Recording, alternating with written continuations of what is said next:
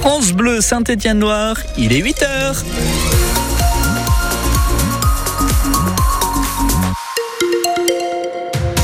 De la grisaille, de la pluie, quelques petites éclaircies, c'est ce qui vous attend. Ça fait comme une petite salade de fruits, on met tout dedans. Allez hop, et c'est comme ça la météo aujourd'hui. On en parle dans quelques secondes, mais avant ça, c'est les infos avec Anaïs Martin-Covy. Tous les voyants sont au vert. Oui, la SS affronte Annecy avant-dernier de Ligue 2 pour cette 26e journée de championnat.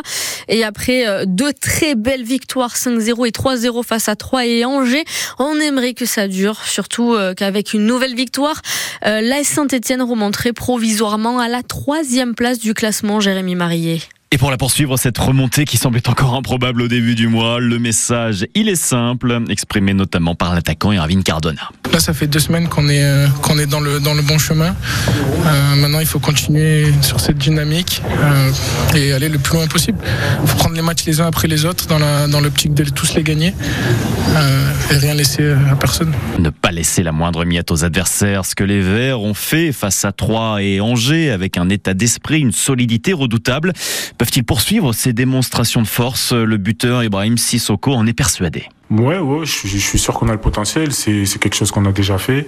Faut juste euh, être dans la continuité des derniers matchs et, euh, et avoir la même envie, dégager la même sérénité et, euh, et, marquer des buts. Être encore plus efficace devant le but adverse, c'est le point que les Verts veulent encore améliorer pour continuer leur remontée. Mais attention, Annecy, sur le papier, ce n'est pas flamboyant, mais c'est sans doute dans ces matchs-là moins clinquant que la SS doit nous prouver qu'elle peut nous faire rêver en une belle fin de saison. Et les Verts ne pourront pas compter sur les supporters du COP Nord. Le club a été euh, de nouveau sanctionné. On se donne, euh, nous, rendez-vous à 14h sur France Bleu Saint-Étienne-Loire pour l'avant-match avant de vibrer ensemble devant ASS Annecy. Le Puy Foot peut enfin se concentrer sur la Coupe de France jeudi après sa victoire face à LS 2-0 en National 2. Cette victoire place les Poneaux à la première place du championnat en attendant le match du leader au bagne cet après-midi. Il n'y aura finalement pas de débat avant le salon de la le président l'a annulé hier soir après euh, l'annonce du boycott par la FNSEA. Le président majoritaire regrette une rupture de confiance. Si l'invitation au collectif du soulèvement de la terre a été retirée, l'indignation reste et c'est dans ce contexte plus que tendu que va s'ouvrir le 60e salon international de l'agriculture porte de Versailles à Paris.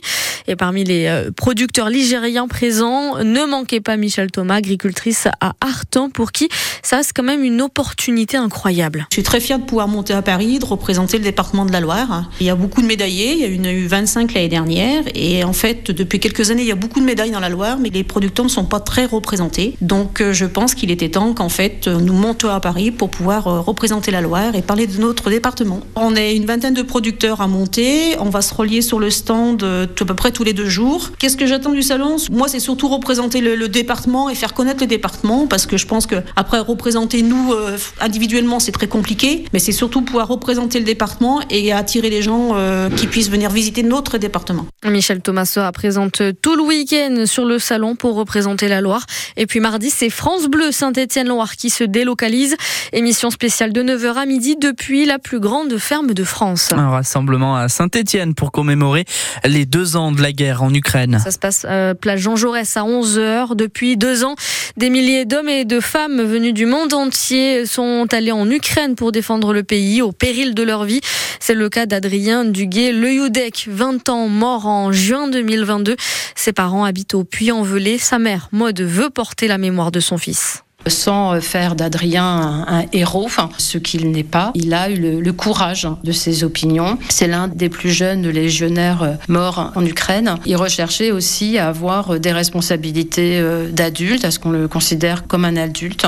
Donc Adrien a fait un choix très rapide, mais après, il s'y est tenu, on pourrait dire, en, en, toute connaissance de cause. Donc des garçons euh, normaux qui avaient euh, des activités, euh, parfois des métiers, qui suivaient des études, qui avaient une relation, des amis, étaient dans la sociabilité, voilà, pas du tout des personnes en marge de la société. Et je pense qu'aujourd'hui, on est dans une société assez consumériste, où les gens sont assez hein, individuels, peut-être un peu égoïstes.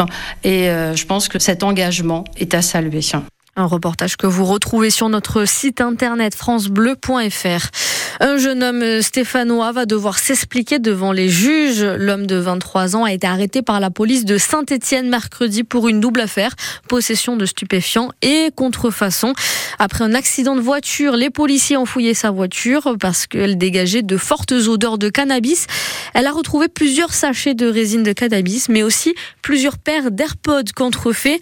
Et après une perquisition à son domicile, la police a retrouvé plusieurs cartons de ces mêmes écouteurs. En basket, la chorale de Rouen en élite et le SCBVG en Pro B s'affrontent aujourd'hui à 16h30. Une rencontre amicale qui se joue à Rouen à la Alvacheresse. Et puis, euh, Zao de Sagazan, Étienne de Crécy et Chinese Man viennent étoffer la programmation du Forestival. Ça se passe à Trelin au tout début du mois d'août cet été.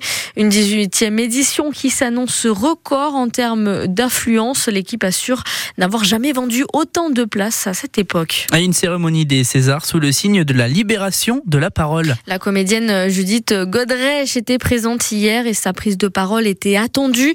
Elle a dénoncé les dérives du cinéma. Depuis quelque temps, la parole se délie. L'image de nos pères idéalisés s'écorche. Le pouvoir semble presque tanguer. Depuis quelque temps, je parle, je parle, mais je ne vous entends pas, ou à peine. Je sais que ça fait peur, perdre des subventions, perdre des rôles, perdre son travail. Moi aussi, j'ai peur. Vous savez, pour se croire, faut-il encore être cru? Pourquoi accepter que cet art que nous aimons tant, cet art qui nous lie, soit utilisé comme une couverture pour un trafic illicite de jeunes filles? Ne croyez pas que je vous parle de mon passé qui ne passe pas. Mon passé, c'est aussi le présent des 2000 personnes qui m'ont envoyé leur témoignage en cas jours. Après tout, moi aussi, je suis une foule. Une foule qui vous regarde dans les yeux ce soir. Il faut se méfier des petites filles. Elles touchent le fond de la piscine, elles se cognent, elles se blessent, mais elles rebondissent. Un discours ovationné par le public hier soir.